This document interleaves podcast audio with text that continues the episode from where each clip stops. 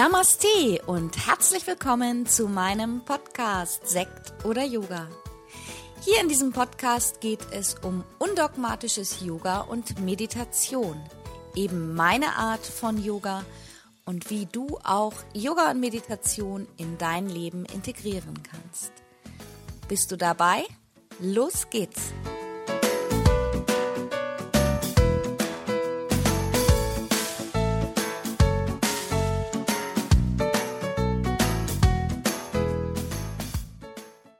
Namaste und herzlich willkommen. Es ist wieder Mittwoch und Podcastzeit für Sekt oder Yoga. Und ich bin heute nicht alleine. Ich freue mich sehr, dass ich heute einen Gast in meinem Podcast habe. Und zwar die liebe Christine, Christine Raab. Christine ist unter anderem auch Yogalehrerin und Christine ist an Brustkrebs erkrankt vor einigen Jahren und beschäftigt sich auch sehr mit dem Thema und hilft auch vielen Frauen mit ihren tollen Angeboten. Ich will da jetzt gar nicht so viel vorwegnehmen, weil ich stelle Christine gleich ein paar Fragen und ich glaube, die wird sie ausführlich beantworten, denn Christine ist selber sehr auch aktiv im Online-Business und ähm, macht selber auch einen Podcast. Also ich denke, die wird uns gleich einiges erzählen und ich freue mich sehr, dass du heute da bist. Herzlich willkommen, Christine. Magst du dich kurz vorstellen? Herzlich willkommen erstmal zurück, äh, also auch an dich. Ich freue mich mega, dass ich hier dabei sein darf und äh, heute ein bisschen bei dir, mit dir plaudern darf. Ähm, ja, also du hast ja schon gesagt, Christine Raab, ich bin aus der Rhein-Main-Ecke, ähm, aus Aschaffenburg und bin eben auch Yogalehrerin, jetzt seit 2017, glaube ich. Ähm, und unterrichte eben auch Yoga hier vor Ort. Wir sind gerade mitten im Hausbau und das heißt, ab Oktober sind wir dann im eigenen Studio, in meinem eigenen Studio namens Moksha. Und ähm, ja, soll dann so eine Art Ort auch der Begegnung sein. Aber ansonsten, wie du auch schon gesagt hast, bin ich online sehr aktiv, schon auch seit vielen Jahren, sowohl auf Instagram, Facebook nicht mehr ganz so, aber auch auf YouTube und habe einen Podcast und ähm, ja, lass irgendwie alle Leute so seit Jahren mehr oder weniger an meinem Leben teilhaben, kann man sagen. Und so eben auch, ja, wie du ja schon gesagt hast, auch an meiner ganzen Brustkrebserkrankungsgeschichte. Äh, das ist jetzt wirklich alles schon fünf Jahre her. Also ich hatte jetzt im Mai fünfjähriges krebsfrei. Yay! Und ähm, ja, genau, da, da können wir gleich gerne nochmal genauer drauf, drauf eingehen. Ja. Ja, herzlich gerne, weil ich denke, das ist einfach auch ein ganz, ganz wichtiges Thema. Ich habe selber ganz viele oder ich habe mehrere Menschen in meinem Umkreis, die leider auch an Brustkrebs erkrankt sind. Ähm, Nochmal ähm, zu deinem Studio. Ich glaube, Moksha heißt ja auch Befreiung ähm, übersetzt. Also ein wunderschöner Name, hört sich ähm, toll an. Vielleicht gehen wir da später auch nochmal drauf ein. Und ähm, ich finde das ähm, einfach, auch wenn, wenn grundsätzlich Krebs natürlich kein schönes Thema ist, finde ich es super toll, dass du einfach so offen und so frei darüber sprichst. Ich glaube, das hilft ganz vielen Menschen. Und ähm, wie du schon sagtest, du bist ja selber an Brustkrebs erkrankt und hast dich dann gleich entschlossen, deine Krankheit einfach offen zu kommunizieren. Wie hast du dich nach der Diagnose gefühlt? War es gleich leicht für dich, darüber zu sprechen? Überhaupt nicht. Ähm, es war wirklich so, wir haben damals im November 2014 halt äh, in der Brust, also einfach das zufällig mehr oder weniger entdeckt, dass da irgendwie so ein Knubbel ist.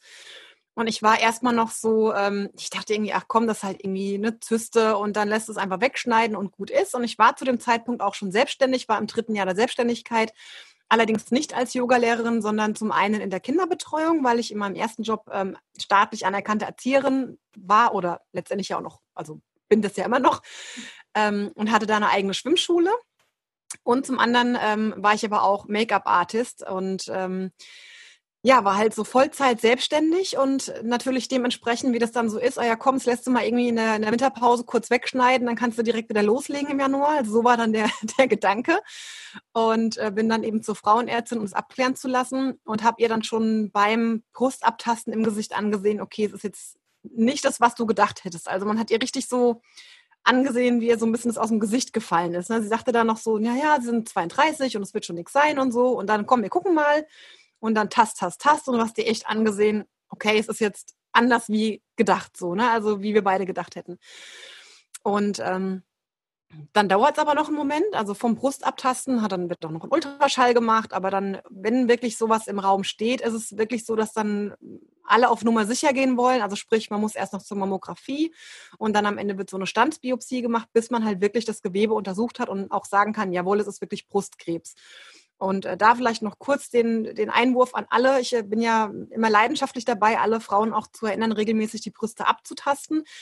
Nicht um Angst zu machen oder um was zu finden, was ja viele dann denken. Also viele sind so, ich taste mich lieber nicht ab, weil dann kann ich schon gar nichts finden, so auf die Art.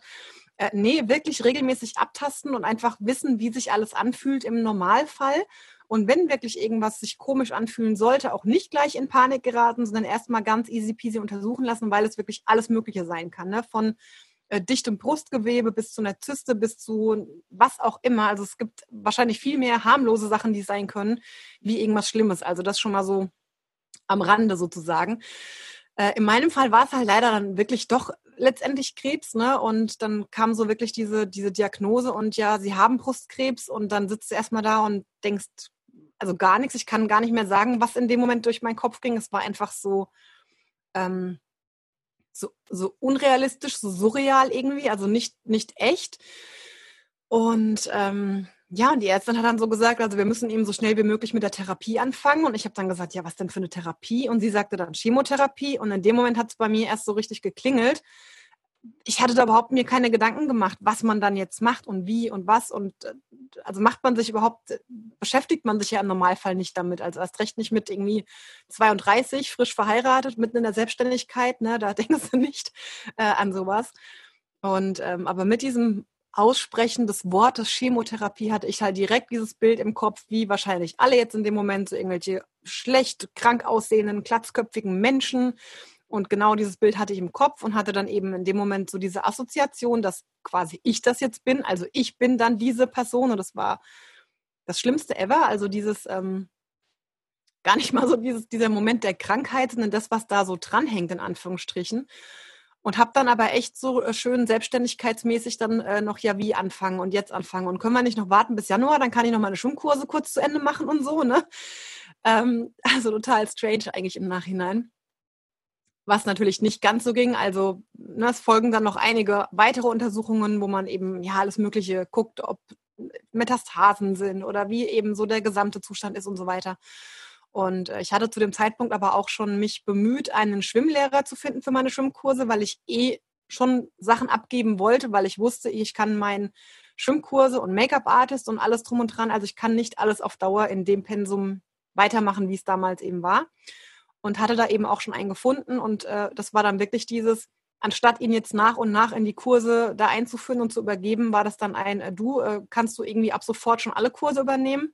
Und das hat er zum Glück auch gemacht und äh, war dann wirklich auch zwei Jahre bei mir angestellt und hat es äh, tiptop gemacht. Ich bin ganz glücklich, dass es damals so geklappt hat. Und ähm, ja, bis es dann wirklich mit der Chemotherapie losging, hat trotzdem gedauert bis Januar, weil dann eben äh, zu dem Zeitpunkt auch noch die Frage war, äh, 32, noch kinderlos, ist vielleicht Kinderwunsch.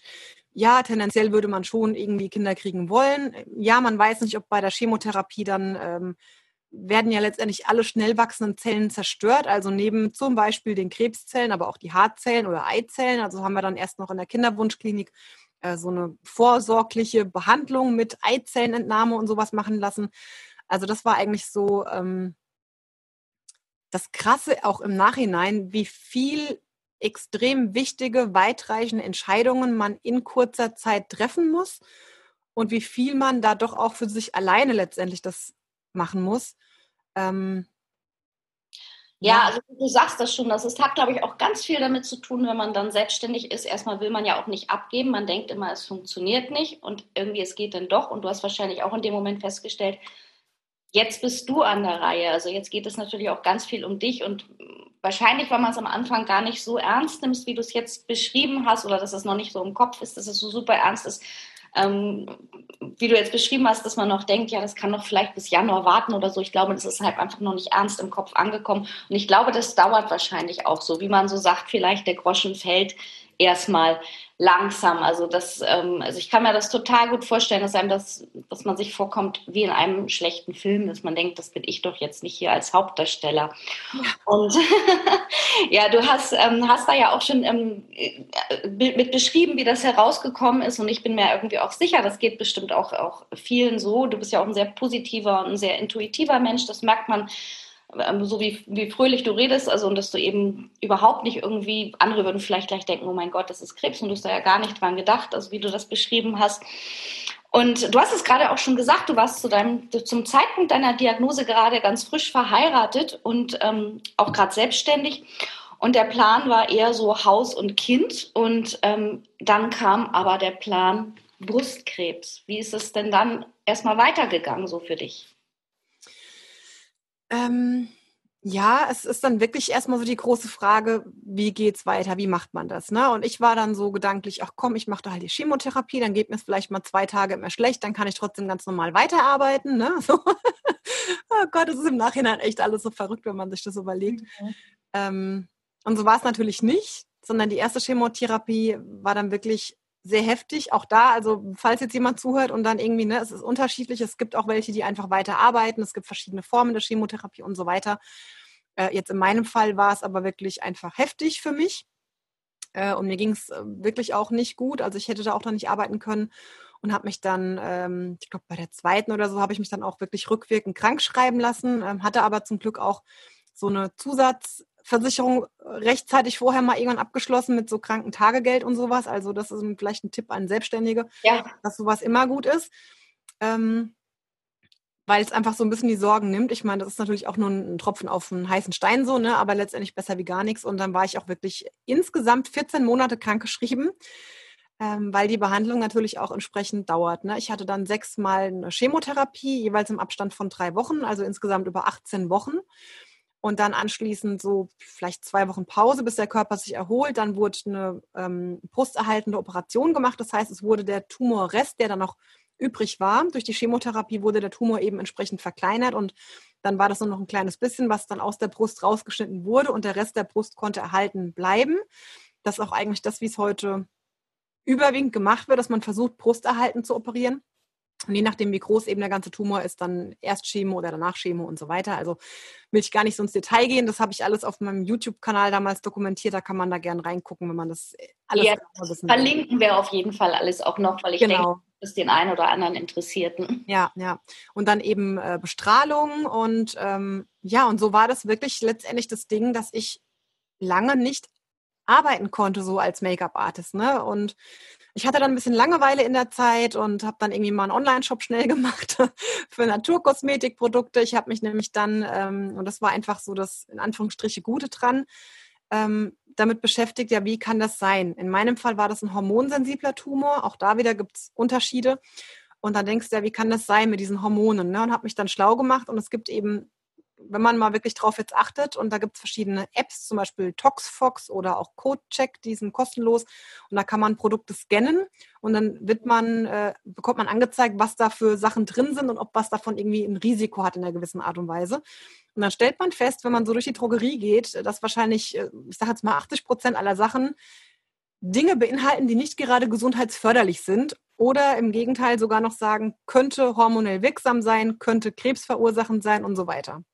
Ich habe dann für mich eben beschlossen, so gut wie es geht, will ich das minimieren in meinem Leben. Also bin ich dann auf Naturkosmetik umgestiegen, privat und auch beruflich und habe eben auch alles andere, ich sage jetzt mal im Leben letztendlich ähm, mir genauer angeguckt. Ne? Kein, keine, kein Wasser in Plastikflaschen mehr kaufen, sondern wieder in Glasflaschen und so weiter. Ne? Also das, das geht dann von einem zum anderen. Ne? Und man kommt dann wirklich über dieses Naturkosmetik in das ähm, ganze Thema Nachhaltigkeit mehr rein. Und eigentlich muss ich sagen, war das auch schon immer für mich ein, ein wichtiges Thema. Schon als Teenager hatte ich Naturkosmetik.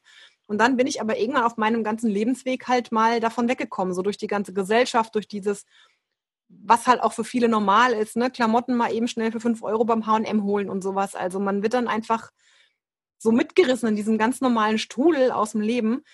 Und das war dann wirklich so der Moment, ähm, ja, mich einfach mit allem wieder mehr zu beschäftigen, ne? zu gucken, was ist es eigentlich für Kleidung, was ist da drin, was ist im Essen drin, was ist in den Kosmetikprodukten drin und so weiter.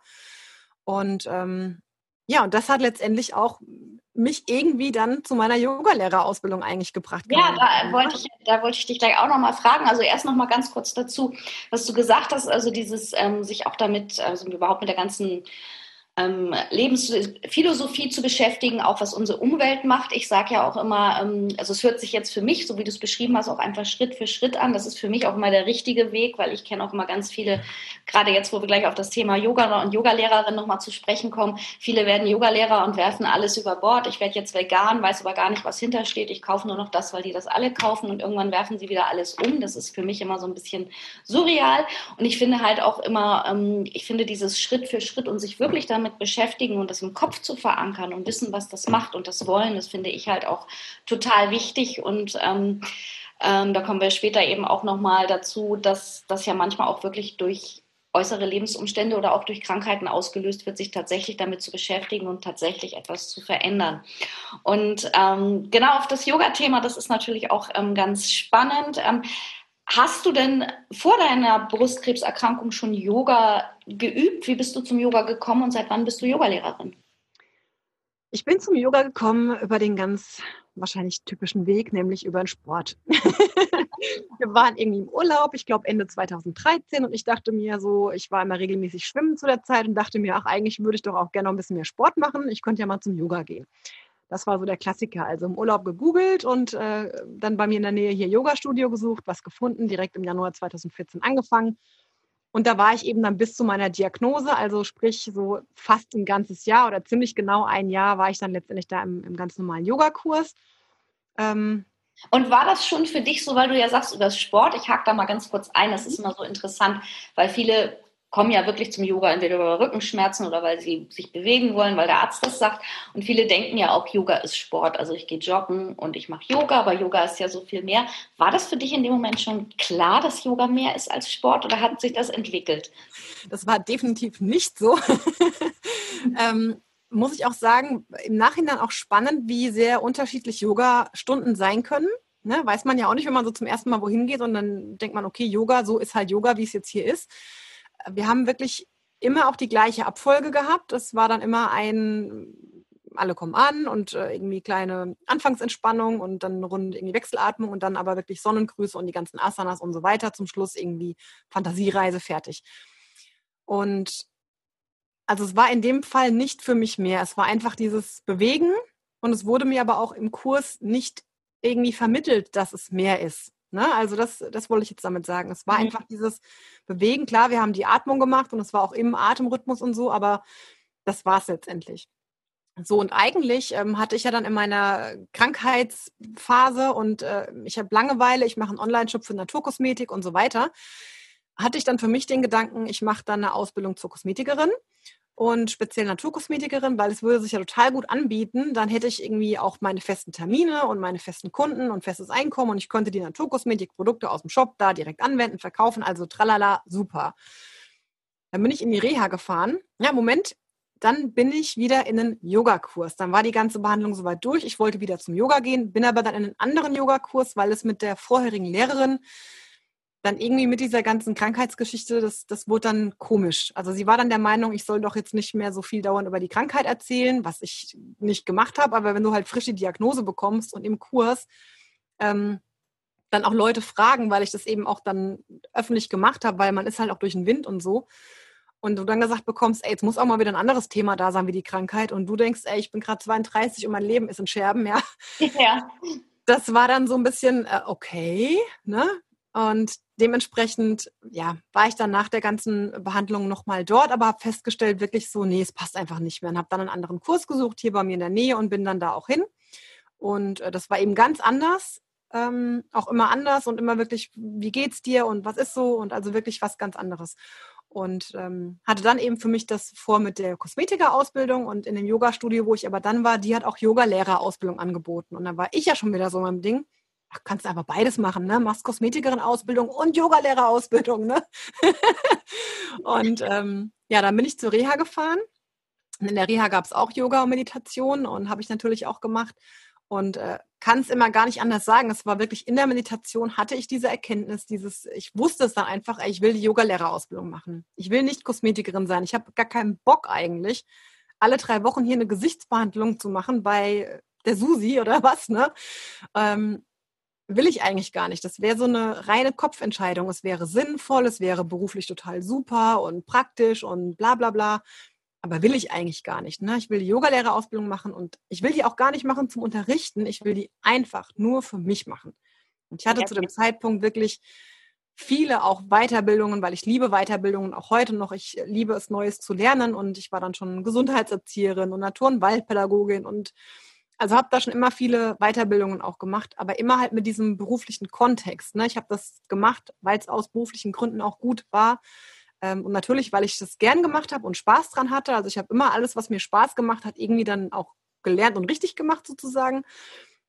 Und das war jetzt wirklich dieses, ich will es eigentlich nur für mich machen. Ja, ich will einfach nur für mich mehr Zeit haben, mehr dann halt Yoga und Sport und äh, will jetzt wieder körperlich fit werden und weil der ganze Körper halt total in Anführungsstrichen im Eimer war durch dieses nicht sich bewegen und ich war vorher immer sehr, sehr, sehr sportlich und ähm, ja, und habe dann quasi aus der Reha heraus meine Yogalehrerin äh, eine Nachricht geschrieben, so hast du noch einen Platz für mich frei, dann würde ich gern anfangen und habe dann wirklich direkt, ich kam im November von der Reha heim, ähm, war bei ihr dann noch im ganz normalen Kurs, habe dann mit ihr Gespräch geführt und habe im Januar direkt mit der Yogalehrerausbildung angefangen. Ja, das, bis ja. zum Zeitpunkt war es wirklich alles noch eher Sport. Also ich war immer noch mit diesem, ja. ich mache jetzt Yoga, dass ich wieder fit werde, dass mein Körper wieder schön 15 Kilo, die er zugenommen hat, dass die wieder runterkommen und so, aber ich mache es für mich, weil ich will mehr Sport machen. Ne? ja, das, ich muss da jetzt noch mal kurz, das, das hört sich so spannend an für mich, dieser Weg auch, weil, ähm, wo du das auch so erzählt hast mit deiner ersten Yogalehrerin, also das hört sich für mich an, als wenn du in dem Moment weiter warst als deine erste Yogalehrerin, denn du warst da irgendwie schon in der Philosophie und hast, glaube ich, erkannt, dass mehr hinter Yoga steht und dann auch diese Erkenntnis in der Meditation irgendwie so, ich will das jetzt machen. Also ich glaube ja ganz fest daran, dass wir einfach auch manchmal richtig Zeichen zugesandt bekommen, also diesen Weg.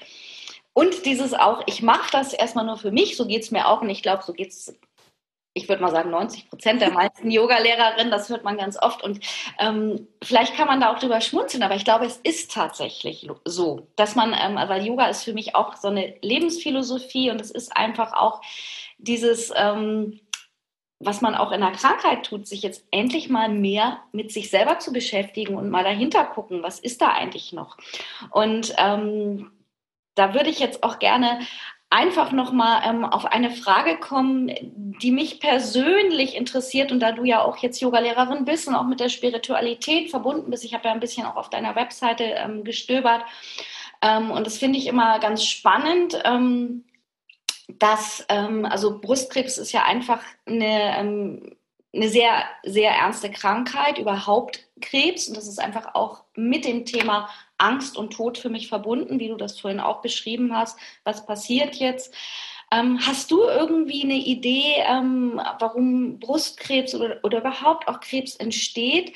Glaubst du daran, dass Krankheiten über die Seele entstehen? Ich frage das jetzt mal so ganz bewusst, ähm, weil ich bin einfach auch große Louise Hay-Fan und beschäftige mich immer wieder, warum entstehen überhaupt Krankheiten heraus und habe das auch immer mal wieder mich mit Menschen in meinem Leben unterhalten und merke dann auch immer, dass ich ähm, bei vielen Leuten auf Unverständnis stoße, dass sie sagen so, nee, also es kommt nicht aus dem Leben und Krebs ist halt eine Krankheit und mich würde einfach mal interessieren, wie stehst du dazu? Wie siehst du das? Das ist eine ähm, spannende Frage und auch berechtigt und ähm, auch nicht in zwei Sätzen zu beantworten. Ähm, von daher mache ich so einen kleinen Schwenk. ähm, also es ging dann los wirklich mit der Yogalehrerausbildung im Januar. Wir haben Asanas geübt, Körperübungen und so weiter und dann zum Ende so Theorie, yogische Schriften und ich saß so da und dachte, wie yogische Schriften? Ich will einfach nur hier turnen, ja, also ich will einfach nur Yoga machen, was will die jetzt, ne? Ähm, und habe aber dann wirklich in diesen zwei Jahren Yogalehrerausbildung also wie du sagst, diese Lebenseinstellung, diese Lebensphilosophie, das ist das, was es, was es für mich so wertvoll dann gemacht hat und so wichtig. Ne? Also mir wurde im Laufe der Zeit wirklich das, das, das Körperliche quasi eigentlich immer weniger wichtig, ähm, bis ich irgendwann an den Punkt kam, wieder zu sehen, doch, es ist auch wichtig und es hat auch seine Daseinsberechtigung. Ne? Aber das Ganze drumherum hat mich einfach viel mehr gecasht. Und mir hat es wahnsinnig geholfen, einfach dieses, ähm, ja, mit, mit der Philosophie, mit den Schriften, mit den, mit den Yoga-Sutren, mit den Yamas, Niyamas, also immer wieder in dieses Reflektieren gehen. Das ist übrigens was, was auch in meiner Erzieherausbildung und im Erzieherdasein schon extrem einen hohen Stellenwert hatte. Also auch da wieder, ich hatte es eigentlich schon mal und habe es dann irgendwann verloren. Und dann war das so ein Wiedererkennen. Ähm, und das finde ich ist so das, was es so wichtig macht, da immer wieder ins Reflektieren zu gehen und für sich zu gucken, wie gehe ich mit anderen um, wie gehe ich mit mir um, wie gestalte ich eigentlich mein ganzes Leben und so weiter. Und das ist äh, auch das, wo ich heute noch, also einfach mich freuen kann und mich glücklich machen kann, zu sagen, ich lese jetzt mal eine halbe Stunde irgendwo in den Schriften rum und dann habe ich immer das Gefühl, ich sehe die Welt wieder ganz anders so auf die Art. Ne? Ähm, und auch wirklich dieses Spirituelle da drin zu finden. Ne? Spirituell ist nicht irgendwie hier den ganzen Tag rumzusingen und im Räucherstäbchen rumzuwackeln, auch wenn ich es cool finde. ja, wenn man da diesen Baller hat.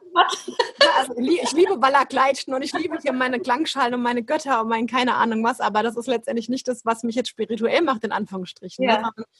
Ich finde immer diesen Satz schön mit diesem, ähm, weiß immer gar nicht, von wem der ist, aber nicht dieses, wir sind, äh, wir sind irgendwie keine, ach, wie heißt es denn? Wir sind spirituelle Wesen, die eine menschliche Erfahrung machen und nicht ähm, menschliche Wesen, die eine spirituelle Erfahrung machen, ja, ne? sondern wirklich diesen Grundgedanken irgendwann zu haben und zu sagen, es ist alles okay und es darf alles sein und auch dieses, was ist mein Dharma, was ist meine Bestimmung, ne, für mich rauszufinden. Okay, für mich ist gefühlt die Bestimmung, das Menschen zu begleiten, so auf dem Weg. Egal, ob die Menschen jetzt irgendwie drei sind, wie im Kindergarten früher, oder jetzt 30 oder 60 oder wie auch immer. Ne? Ähm, also das ist das, was es für mich so wertvoll macht. Und natürlich kenne ich auch dann Louis Hay und habe mich auch dann ganz viel mit diesen ganzen Themen beschäftigt. Und es ist trotzdem ein schwieriges Thema. Und ich könnte jetzt nicht pauschal sagen, doch, natürlich, meine Seele hat sich ausgesucht, Brustkrebs zu kriegen, damit ich eine Erfahrung machen kann. Ne? Also das wäre jetzt so die ganz plumpe Antwort so. Mhm. Ähm, und ich finde es auch sehr schwierig, vor allem in der ganzen spirituellen Szene, ähm, solche Themen anzuschneiden, weil es oft diesen Touch von Schuldzuweisung hat. Ähm, also ich habe da auch schon mal mit einer Heilpraktikerin drüber gesprochen und da war das wirklich ganz, kam bei mir ganz oft das so durch, aber vielleicht war das auch wieder nur mein Empfinden, ne? das ist ja auch wieder das Persönliche. Aber ich finde es eine ganz schwierige Gratwanderung, vor allem wenn Menschen in dem Moment betroffen sind, dann zu kommen mit, ja, das soll so sein, weil du willst da was draus lernen, deine Seele hat ihren Plan zu erfüllen und so weiter. Das mag alles durchaus sein. Das hat trotzdem in dem Moment den Touch von, ey, du bist eigentlich selber schuld dran. Oder auch so dieses, ja, du musst halt irgendein Kindheitstrauma auflösen und schon ist alles gut oder so. Also ich meine, so einfach ist es halt letztendlich nicht. Ne? Und ähm, ich glaube, dass das sein kann, aber dass es alles dann so groß ist, dass wir das nicht verstehen können. Und ich glaube, es hat immer die Mischung aus ähm, ja, letztendlich aus dem Inneren und auch aus dem Äußeren. Ne? Also durch die ganzen Lebensumstände, wie ich vorhin gesagt habe, durch vielleicht Stoffe in, in den ganzen Produkten, die wir jeden Tag zu uns nehmen, dass sowas begünstigt wird, weil einfach dann entsprechend ähm, ja, der Körper damit geflutet wird. Im Umkehrschluss, wenn das Immunsystem stark genug ist, jetzt Corona oder so, ne, wenn das Immunsystem stark genug ist, kann das vielleicht mit diesen ganzen Dingen auch umgehen und wird nicht krank. Ne? Im Gegensatz, wenn das Immunsystem gerade geschwächt ist und dann einfach ähm, schneller sich sowas holt. Oder die Frage eben auch ist, ja, vielleicht ist es auch sinnvoll zu, oder ist es einfach der, der große Masterplan zu sagen, ja gut, dann bist du halt irgendwie nur 30 Jahre alt oder fünf Jahre alt oder vielleicht bist du auch nur sechs Monate alt und stirbst dann, weil deine Seele das so wollte. Ne? Das kann sein, das weiß ich nicht. Ich glaube, das wissen wir alle nicht und deswegen würde ich mir auch nie anmaßen, das so zu sehen. Und ich glaube, es ist immer das Persönliche, ob für einen selber das ähm, ob einem das hilft, das so zu sehen oder auch nicht. Ne? Also jetzt, um mal wirklich das so ganz an diesem Beispiel festzumachen, wenn ein Kind auf die Welt kommt, ist krank, stirbt nach einem halben Jahr und es kann für die Eltern hilfreich sein, zu wissen, okay, es war so der Plan. Und auch wenn man andere Menschen begleitet, also habe ich auch im, im, direkten Umfeld, wenn dann Eltern überraschend sterben oder so, ne, dann auch wirklich kann ich diesen yogischen Ansatz damit reinbringen und sagen, ja, letztendlich aus yogischer Sicht ist es einfach nur der Körper gewesen. Es war die Seele, die da drin steckt. Und egal, ob der Mensch jetzt noch in diesem Körper hier ist oder nicht, kann man trotzdem verbunden sein. Und ich weiß, dass es auch ganz vielen dann hilft, mit mir da so drüber sprechen zu können. Mhm. Ähm, aber trotzdem würde ich nie sagen, das ist die ultimative Wahrheit, weil ich kenne sie nicht. ja, nee, also ich finde es nur halt immer wieder einfach ganz, ganz ähm, interessant, ein spannend, spannendes Thema. Also genau wie du sagst, ich beschäftige mich da auch immer wieder und ähm, guck halt einfach auch mal, was kann hinter was stehen. Wobei ich jetzt schon auch so finde, wenn du das so beschreibst, die Krankheit war ja ein großer Weg für dich, also mhm. Äh, auch ein großer Entwicklungsweg. Und ähm, ja, gab es denn da auch Momente, wo du wirklich mal Todesangst hattest oder Angst vor dem Tod hattest oder so? Mm, also ich glaube konkret in dem Angstgefühl, das gar nicht so speziell. Ähm, Also ich hatte jetzt, ich kann mich jetzt nicht erinnern, irgendwie da gelegen zu haben und gesagt haben, oh Gott, ich sterbe jetzt, sondern eher so dieses Drumrum zum Beispiel. Ne? Also wir hatten ja dann schon auch den Plan, ähm, irgendwie Haus zu bauen und so weiter. Und ähm, ich hatte immer, ich habe immer donnerstags die Chemotherapie bekommen und dann kriegst du auch noch irgendwie Cortison und Zeug dazu und sowas. Und ich hatte dann immer Montag so einen ganz krass depressiven Tag. Also wirklich mit alles Mist, das Leben kann nie mehr schön sein und so. Und ich weiß, dass ich da auch mal irgendwann gedacht, oder vielleicht habe ich sogar gesagt, ich weiß es nicht, ne, sowas wie zu meinem Mann dann, ja, dann bist du halt nachher alleine in dem Haus, weil ich bin eh nicht mehr da. Also eher so dieses, mhm. ähm, da irgendwie sauer drüber sein oder wütend und dann schon auch traurig, ne, weil es so ist oder auch dieses Gefühl von, es ist so unfair, dass ich das jetzt habe, weil ich eigentlich immer gesund gelebt habe. Also ich habe, klar, ich habe als Teenager auch mal geraucht oder so, ne, aber ich habe zu dem Zeitpunkt der Diagnose schon irgendwie, ich glaube, 15 Jahre nicht mehr geraucht. Ich äh, trinke nicht großartig Alkohol. Ich esse eigentlich kein Fleisch und vor allem auch kein rotes, was ja so risikomäßig ist. Ich hatte kein Übergewicht, also im Gegenteil, ich war 71 groß und hatte zu dem Zeitpunkt 63 Kilo. Also es war alles tipptopp. Ich war sportlich, ich war schwimmen, ich bin, na, war im Yoga. Ich habe Yoga gemacht. Hallo, ich kann doch gar nicht krank werden. ähm, ja, also von daher war das eher auch so dieses äh, Gefühl, dieses, es ist auch irgendwie so unfair, ne? Und was auch sein darf letztendlich, ne? Was ich so im Nachhinein sagen kann, dass das darf sein. Und bestimmt waren auch durchaus diese Ängste drin, auch wenn es mir jetzt nicht im Nachhinein vor allem jetzt auch nicht mehr so das bewusst ist, aber mit Sicherheit ähm, ja, hat man diesen Gedanken auch, ne, dass man denkt, ja, okay, was ist aber, wenn es jetzt nicht klappt? Und dann ist es aber eher dieses, oder bei mir war es eher diese Trauer darüber, dass es quasi für alle anderen weitergeht, aber für mich nicht. So, mhm. ne, in, in, diesem Vor, wenn ich so gedanklich dann vorspule und sage, okay, dann bin ich nicht mehr da, und alle anderen leben lustig und fröhlich ihr Leben einfach weiter und ich darf es aber nicht so auf die Art. Ne?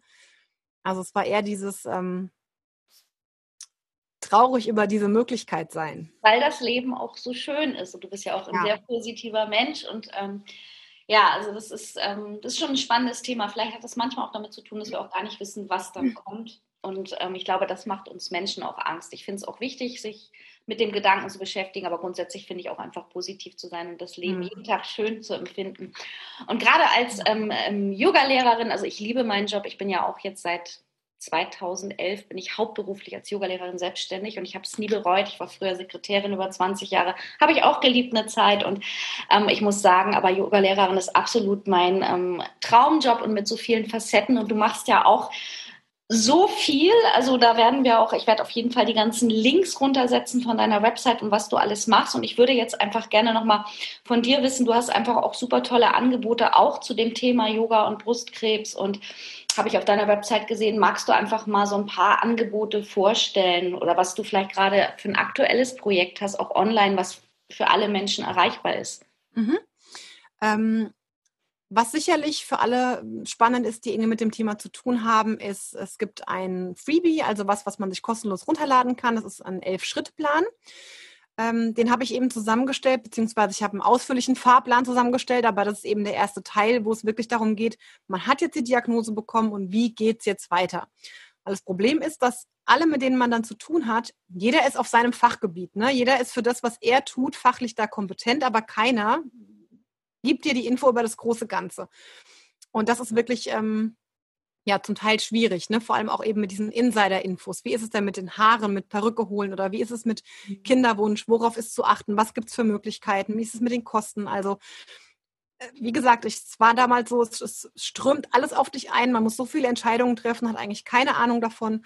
Und ähm, da habe ich eben geguckt, dass ich so einen kompletten Fahrplan dann schreibe aus meiner Sicht als Betroffene, die das ja alles erfahren hat und habe da eben wirklich so einen kompletten Fahrplan geschrieben, eigentlich vom Moment der Diagnose auch bis zum, wenn irgendwann wieder die Wiedereingliederung ist, wie ist die Zeit danach. Das ist auch häufig sogar noch fast eine, also mindestens so schwierig wie der Moment der Diagnose ist dann, wenn alles vorbei ist, weil dann ist für alle Leute so, ja, jetzt ist vorbei, deine Haare wachsen wieder, jetzt bist du ja quasi wieder gesund, alles ist wie vorher.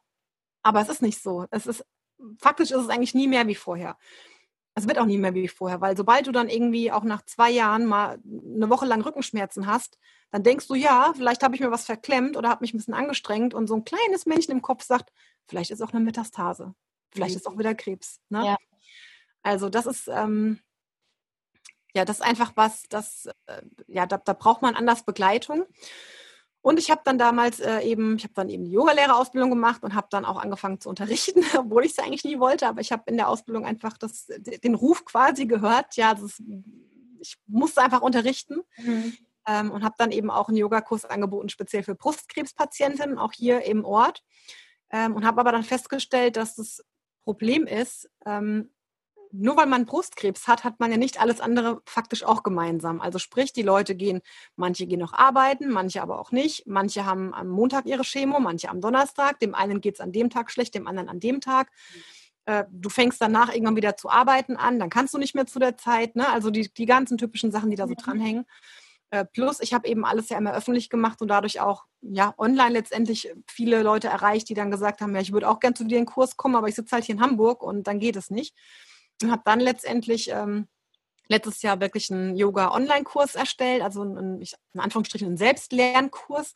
Also sprich, ähm, man kann sich den kaufen und kann den Kurs dann ab sofort komplett machen mhm. ähm, für sich, weil ich einfach gesagt habe, Yoga ist in der Zeit einfach so gut, weil es hilft, körperlich fit zu bleiben in dem Rahmen, wie es möglich ist aber unabhängig vom Körperlichen wirklich auch das Mentale und auch für die Seele. Also sprich, in dem Kurs gibt es jetzt nicht nur die Asanas, die Körperübungen, sondern es gibt auch Meditationen. Es gibt auch zum einen meine eigene Story. Ich erzähle meine eigene Story nochmal in kurz und kompakt und äh, habe da auch schon Mails gekriegt von Teilnehmerinnen, die gesagt haben, ich habe mir deine Geschichte angehört und da wurde mir erst bewusst, was ich schon alles geschafft habe. Also einfach schon mal danke dafür, was ja auch irgendwie ähm, ja mega ist. Und ich habe es wirklich so eingeteilt, dass es einzelne Module sind in dem Kurs, dass man eben nicht dieses Ding hat, ich habe jetzt eine komplette 90-Minuten-Praxis und muss die machen. Dann das ist auch was, ähm, was nicht unbedingt so geht in der Zeit. Man kann das nicht so. Für mich persönlich war es super frustrierend, als ich nach der Therapie in den ersten normalen Yogakurs vor Ort bin, weil es gab ja so spezielle Kurse nicht. Und dann festgestellt habe, dass äh, meine Ausdauer total im Eimer ist, wenn ich im Krieger stehe, ich das Gefühl habe, ich breche zusammen und neben mir die 50-Jährige easy peasy steht und dann war direkt schon wieder so, ich war frustriert, mein Ego hat laut geschrien, dass es doch eher alles Mist ist, ne? Äh, noch dazu hier meine 15 Kilo mehr, also ich war eigentlich äh, lang mehr frustriert, wie dass ich Yoga als glücksmachend empfunden hätte, in Anführungsstrichen, ne? weil natürlich immer auch die Vergleiche da sind und so. Und das hat man in dem Kurs einfach nicht, ne? sondern du kannst die Sachen einfach für dich machen in deinem Tempo. Es sind, wie gesagt, ähm, einzelne Module. Also du hast eine Anfangsentspannung und eine Endentspannung als einzelnes Modul. Du hast verschiedene Asana-Sequenzen, ähm, die dauern jeweils, ich sag mal, 15 bis 20 Minuten. Du hast verschiedene Meditationen und du kannst es alles dir so zusammenstellen, dass du sagst, ich mache das und das und das und das und das und hast eben eine sehr umfangreiche Praxis. Du kannst aber auch sagen, heute geht mir es einfach nicht gut, ich höre mir nur eine Meditation an, ich mache nur die Entspannung. Du kannst sagen, auch heute mache ich was gezielt hier für, was weiß ich, ähm, Erdung und Körperkräftigen. Wenn du aber nach fünf Minuten merkst, es ist zu anstrengend, machst du einfach Pause. Also es ist sehr persönlich individuell machbar, so wie es einem in dem Moment gerade geht. Und das Gute ist eben, man kann es auch während der Therapie machen und muss nicht irgendwo hingehen, weil das Immunsystem ja auch durchaus geschwächt ist und man deswegen auch gar nicht unbedingt in Menschenmassen gehen soll.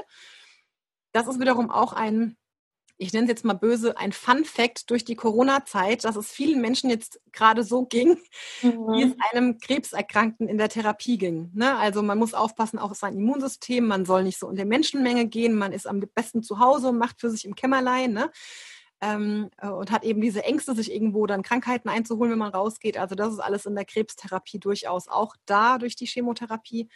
Und ähm, ja, und so kam eben dann dieser Kurs und das ist auch wirklich so ein Herzensding, einfach zu sagen, da kann man sich während der Therapie und auch eben für die Zeit danach dann diese Unterstützung holen in diesem Kurs.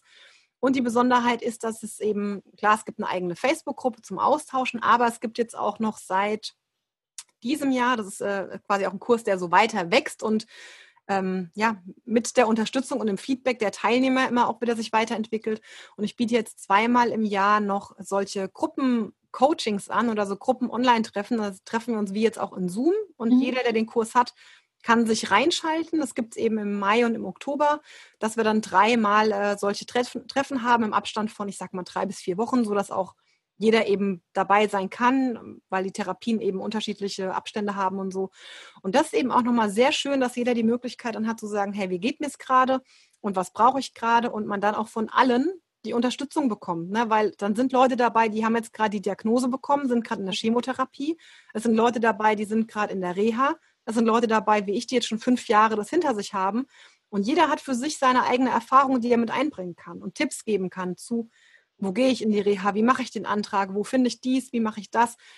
Also das ist wirklich mega wertvoll, sich da einfach in so einem geschützten Rahmen letztendlich auszutauschen mit anderen, die das auch nachvollziehen können.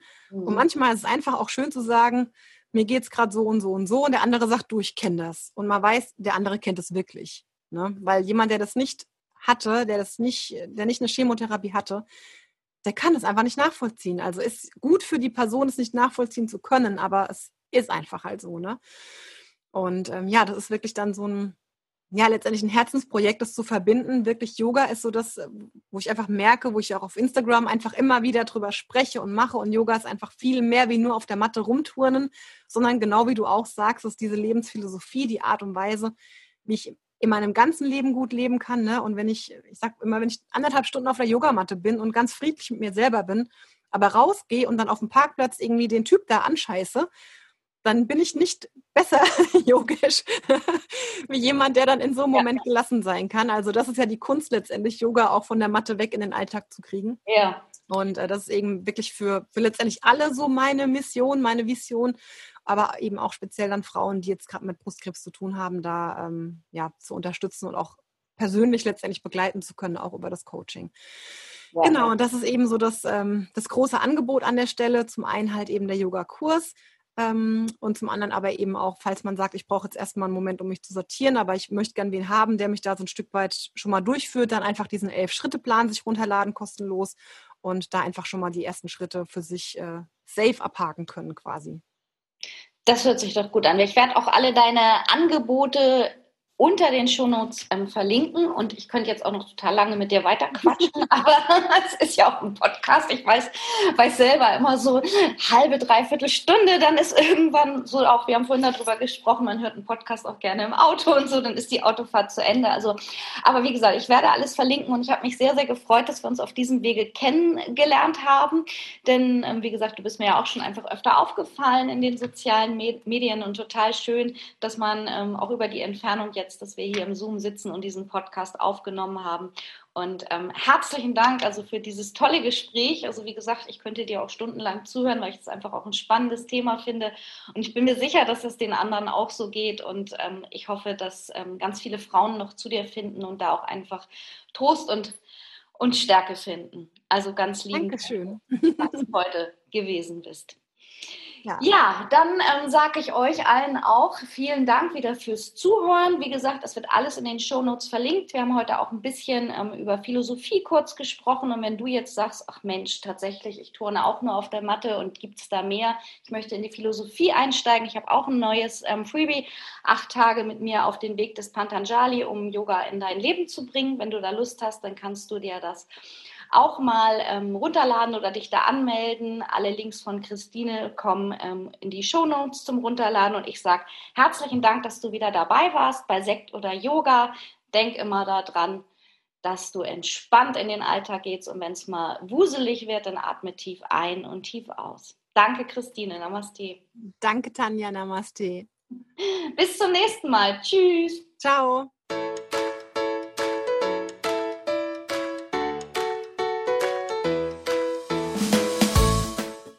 Das war's für heute mit meinem neuen Podcast-Thema.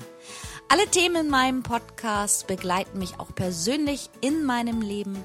Und wenn du Lust hast, mich online oder auch offline zu treffen, dann schau doch einfach mal auf meine Website www.yogastudioonline.de. Hier findest du auch die Verlinkung zu meiner Facebook-Gruppe Yoga lernen in der Gruppe. Ich freue mich. Bis bald. Namaste, Tanja.